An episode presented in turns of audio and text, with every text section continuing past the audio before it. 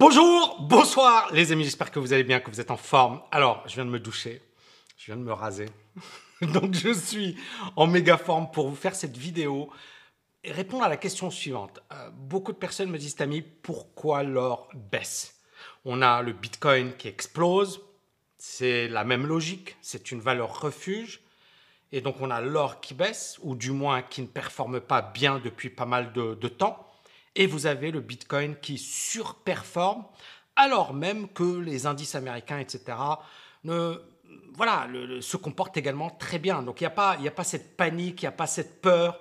Le Bitcoin n'est pas en train de jouer un rôle de valeur refuge actuellement. Il est surtout en train de euh, profiter finalement d'un vrai engouement. Donc je vais essayer d'y répondre dans cette euh, vidéo.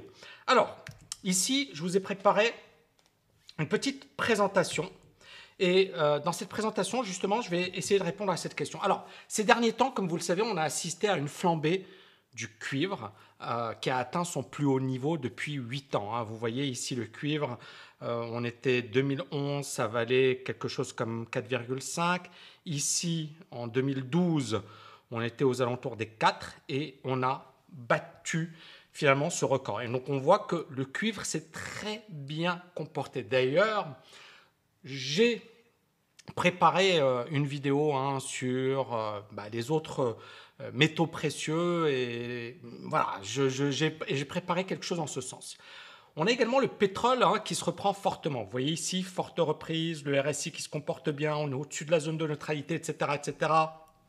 On casse ce niveau, techniquement parlant, c'est pas mal du tout. Euh, et pourtant, euh, et c'est ça le, plus bizarre dans cette histoire, c'est que l'or ne veut pas performer.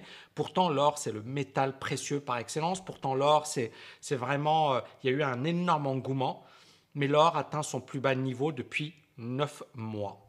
Et la raison ici, hein, vous voyez le titre, c'est les taux d'intérêt qui montent et bien évidemment le, plan de Biden. Alors le plan de Biden qui est juste énorme. Hein, je pense que ça mériterait une vidéo, mais on voit bien que la peur, la peur, d'accord, elle a disparu.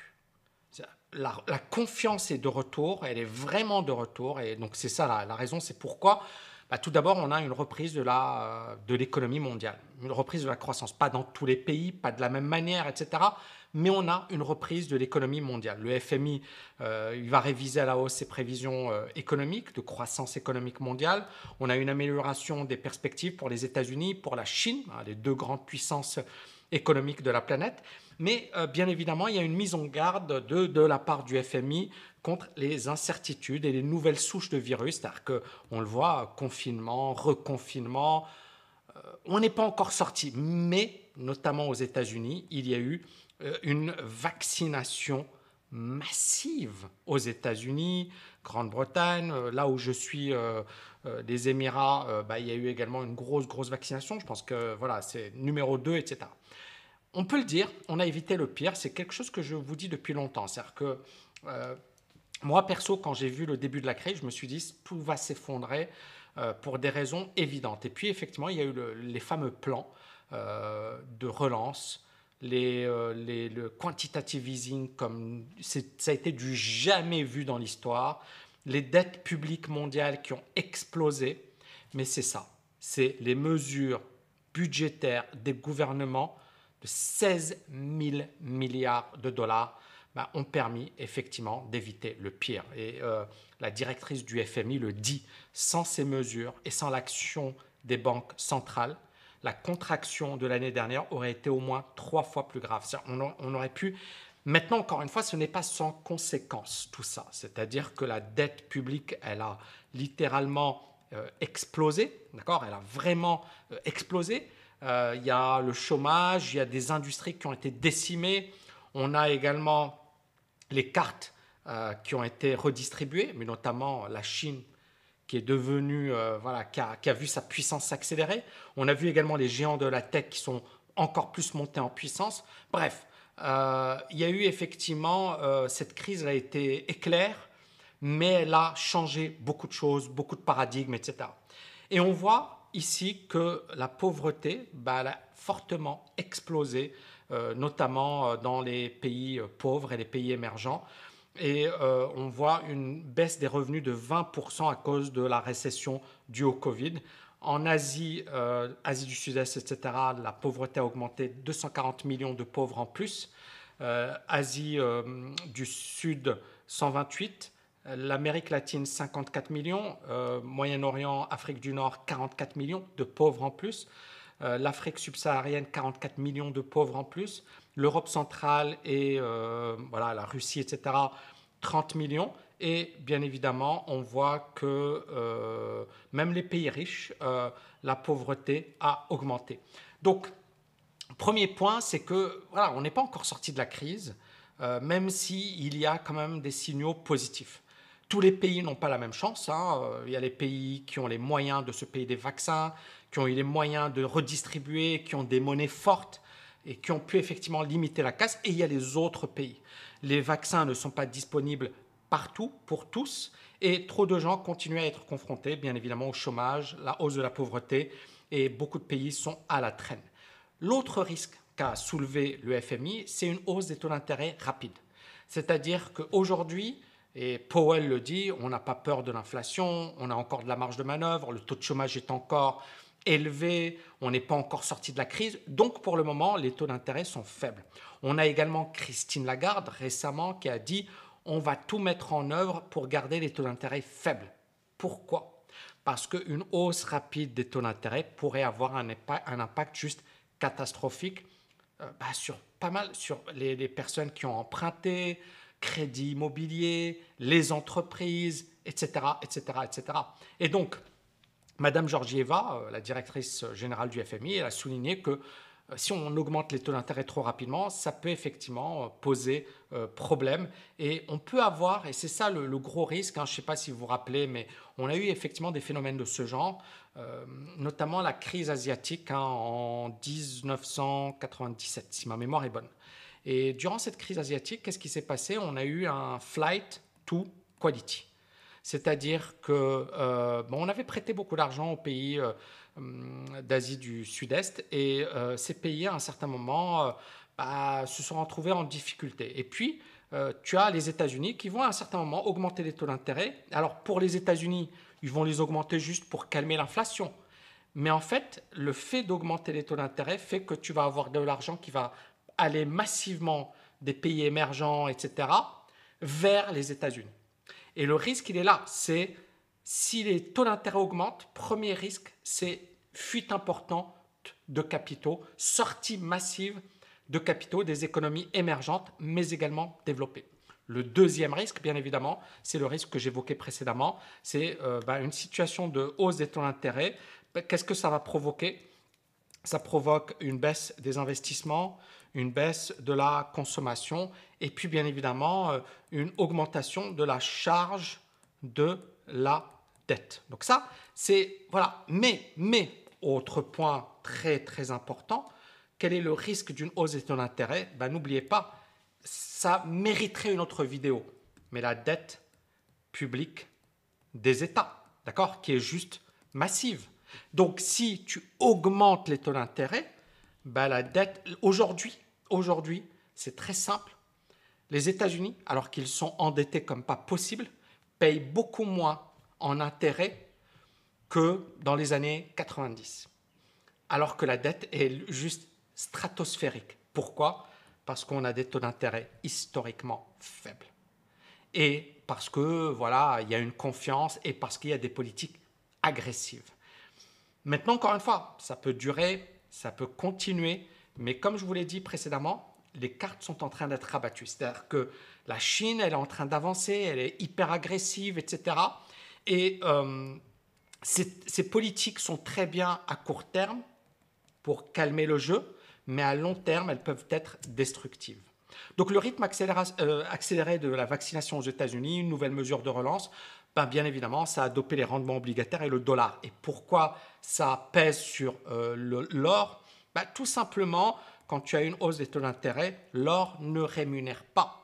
Donc si tu as une hausse des rendements, les gens vont se dire, OK, mais pourquoi je vais placer mon argent en or alors qu'il y a plus rentable? Et encore une fois, l'or, c'est avant tout une valeur refuge. Ce n'est pas un placement intéressant à long terme. Donc une hausse des taux, un dollar plus fort, grâce au plan de relance de Biden et bien évidemment les efforts d'accélération de vaccination. Historiquement, ça vous le savez, hein, l'or progresse quand il y a une incertitude, quand il y a de l'inflation. Pour le moment, l'inflation n'est pas là et l'incertitude commence à disparaître. Et donc, l'or a fortement progressé en 2020, d'accord? 24% en 2020, c'est-à-dire sa plus forte progression en 10 ans. Pourquoi? Parce que l'incertitude était extrêmement élevée. Depuis le début de l'année, il chute d'environ 4%. L'or est considéré comme beaucoup trop cher, trop polluant, etc. Et il existe des alternatives moins chères, sous-évaluées, comme le platine. Ça méritera une super bonne vidéo par la suite. Et le platine, euh, le rôle du platine, c'est que non seulement il joue le rôle de valeur refuge, comme l'or, mais en plus, il contribue positivement à l'environnement, ce qui n'est pas le cas de l'or. Mais encore une fois, attention à ce raisonnement à court terme. Pour moi, l'or reste intéressant dans le cadre d'une stratégie de diversification de portefeuille. Et puis, bien évidemment, le gros, le gros, la grosse explication finalement de la baisse de l'or, c'est le Bitcoin. C'est le Bitcoin, c'est la, la, hausse, vous voyez ici, depuis octobre. Et 2021, ça a été l'année voilà, c'est vraiment là, là, vous voyez ici, pendant pas mal de temps. Alors, il y en a qui vont me dire, oui, mais Tammy, il était là, oui, mais euh, combien de gens l'ont acheté là? Personne, d'accord? Il y en a très, très peu. Mais voilà, et techniquement parlant, euh, tu n'achètes pas un truc qui s'effondre. Parce que, regardez, par exemple ici, tu as un truc qui s'effondre, et puis ça monte, et puis ça baisse, et puis ça... Voilà. Et il a fallu attendre euh, pas mal de temps pour revenir à l'équilibre. Donc, ce que je veux dire, c'est que quand tu as un truc qui baisse, et ça, c'est une règle de base quand tu as un truc qui baisse, parce que j'ai vu beaucoup de gens, encore une fois, genre, tu as l'impression qu'ils achètent sur le plus bas. Punaise, euh, tu es champion du monde, quoi. Il y a les champions du monde, il y en a à gogo sur Internet. Euh, les champions du monde, mais ils te disent pas, euh, ouais, j'ai acheté quand ça valait 100, puis j'ai acheté quand ça valait 50, puis j'ai acheté quand ça valait 20, et aujourd'hui ça vaut 5, et merde, j'ai jamais récupéré. Et c'est ça le problème, c'est que c'est des champions du monde. Et et le risque, il est là. Quand tu as un truc qui baisse, qui baisse, qui baisse, qui baisse, n'achetez jamais. Il faut acheter un truc qui prouve que il y a des acheteurs, il y a du momentum. Parce que sinon, tu peux rester collé pendant 10 ans, pendant 20 ans, pendant 30 ans. Et le problème, encore une fois, c'est que beaucoup de gens n'ont pas ce raisonnement. Donc moi, pour moi, le Bitcoin, d'accord, dans toute cette phase, on voit bien qu'il y a une grosse zone de consolidation. Depuis 2018, vous voyez, on tape les 10 000, 12 000, on tape, on tape. C'est à partir de là que c'est devenu intéressant. À partir d'octobre, où là, on a eu une vraie tendance haussière avec des indicateurs qui se sont retournés à la hausse. Et donc là, on voit bien que le Bitcoin concurrence directement l'or. Et justement, même les analyses de JP Morgan l'expliquent, les stratèges de JP Morgan on a eu 7 milliards d'entrées dans les fonds Bitcoin sur les ETF et 20 milliards de sorties sur l'or, sur les ETF sur l'or. Donc on voit bien qu'il y a des rentrées sur le BTC et des sorties sur l'or. Et ça, ça explique beaucoup de choses parce qu'encore une fois, le Bitcoin attire, etc. Donc voilà, c'est hyper intéressant et il y a un vrai engouement, un vrai phénomène de mode qui n'a rien à voir avec le risque, l'incertitude, puisque aujourd'hui, la situation, elle s'est calmée, qui a plus à voir avec aujourd'hui, c'est à la mode, aujourd'hui, je ne sais pas moi, c'est la star. Mais euh, les choses vont évoluer et comme, comme d'habitude, ce qui était à la mode hier ne le sera plus demain et encore moins après-demain. Donc il faut vraiment être vigilant pour ceux qui sont excités et puis avoir une vision long terme. Donc pour moi, justement, est-ce que l'or, il faut s'en débarrasser? La réponse est non. Mais il ne faut pas investir sur l'or, euh, genre comme euh, voilà, les gars qui, euh, depuis 10 ans, t'expliquent c'est la fin du monde, il faut acheter de l'or. Il y en a, hein, vous les connaissez, pas besoin que je dise de qui il s'agit. Ça fait 10 ans, 20 ans, ils t'expliquent à chaque fois c'est la fin du monde, c'est la fin du monde, il faut acheter de l'or. Ces gars-là se sont plantés. Euh, et encore une fois, juste, ça m'arrive de me planter également. Maintenant, euh, dans les années 2010, hein, 2010, j'ai dit, euh, moi, j'y crois pas dans ce scénario, tout va s'effondrer, etc. et c'est haussier. Vous retrouverez les vidéos publiquement, etc. Et on s'est foutu de ma gueule comme pas possible. On m'a dit, tu es le copain des banques, tu es ceci, tu es cela. Et puis, bien évidemment, les faits m'ont donné raison à long terme. Et l'or, ben, j'étais sceptique. En 2012, j'avais même dit, pour moi, c'est et ça s'est cassé la figure. Donc aujourd'hui, on a l'or, pour moi, ça reste un actif très intéressant dans une perspective long terme, pas dans une perspective court terme. Ça reste également un outil de diversification de son portefeuille, d'accord? Donc effectivement, euh, si tu vas avoir un portefeuille intelligent, etc., c'est intéressant de le diversifier. Je n'ai pas d'historique assez long sur le platine, sur les autres métaux précieux, par exemple l'argent. Beaucoup de gens aiment l'argent hein, et peut-être qu'on fera une vidéo sur le sujet. Euh, beaucoup de gens aiment l'argent, mais j'ai pas d'historique assez long pour vous dire ouais c'est super, il faut acheter de l'argent. Donc moi j'estime que l'or reste très bien, qu'il faut vraiment l'avoir en fond de portefeuille, qu'il faut l'adopter, qu'il faut effectivement le travailler à long terme.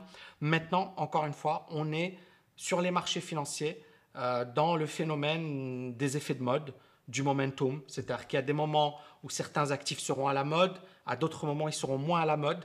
Il faut être capable de jongler avec tout ça, de travailler avec tout ça. Et puis bien évidemment, ne pas oublier d'avoir vraiment une stratégie euh, solide. Moi, je pense que le risque de beaucoup de personnes, c'est que ben, ces personnes sont focalisées sur le court terme, ne sont pas focalisées sur le long terme. Et pour moi, c'est ça ce qui va vous sauver. Beaucoup de gens vont perdre beaucoup d'argent parce que justement, ils voient trop de bruit. Ça monte, l'or, le platine, le bitcoin, etc. Et en fait, ils se perdent dans tout ça alors que si euh, avaient un peu plus de recul, s'ils avaient une stratégie globale, bah, les choses seraient beaucoup plus intelligentes et beaucoup plus intéressantes. Voilà, j'espère que vous avez kiffé cette vidéo. N'oubliez pas de la liker, de la partager. Les prochains thèmes, le platine, hein, justement, Coinbase, parce que c'est voilà, c'est l'IPO peut-être euh, la plus grosse IPO qui, euh, qui ait jamais euh, été dans, le, dans les techs. Donc ça peut être hyper intéressant, d'autant plus que, et la question que me posent beaucoup de personnes, mis, OK, si l'État veut interdire le Bitcoin, pourquoi la SEC autorise l'IPO de Coinbase Et c'est une excellente question. Et encore une fois, voilà, je vais, je vais essayer d'y répondre de manière honnête et franche dans euh, mes prochaines vidéos comme d'habitude. Voilà, n'oubliez pas de liker, de partager, de vous abonner et je vous dis à bientôt. Ciao, ciao, ciao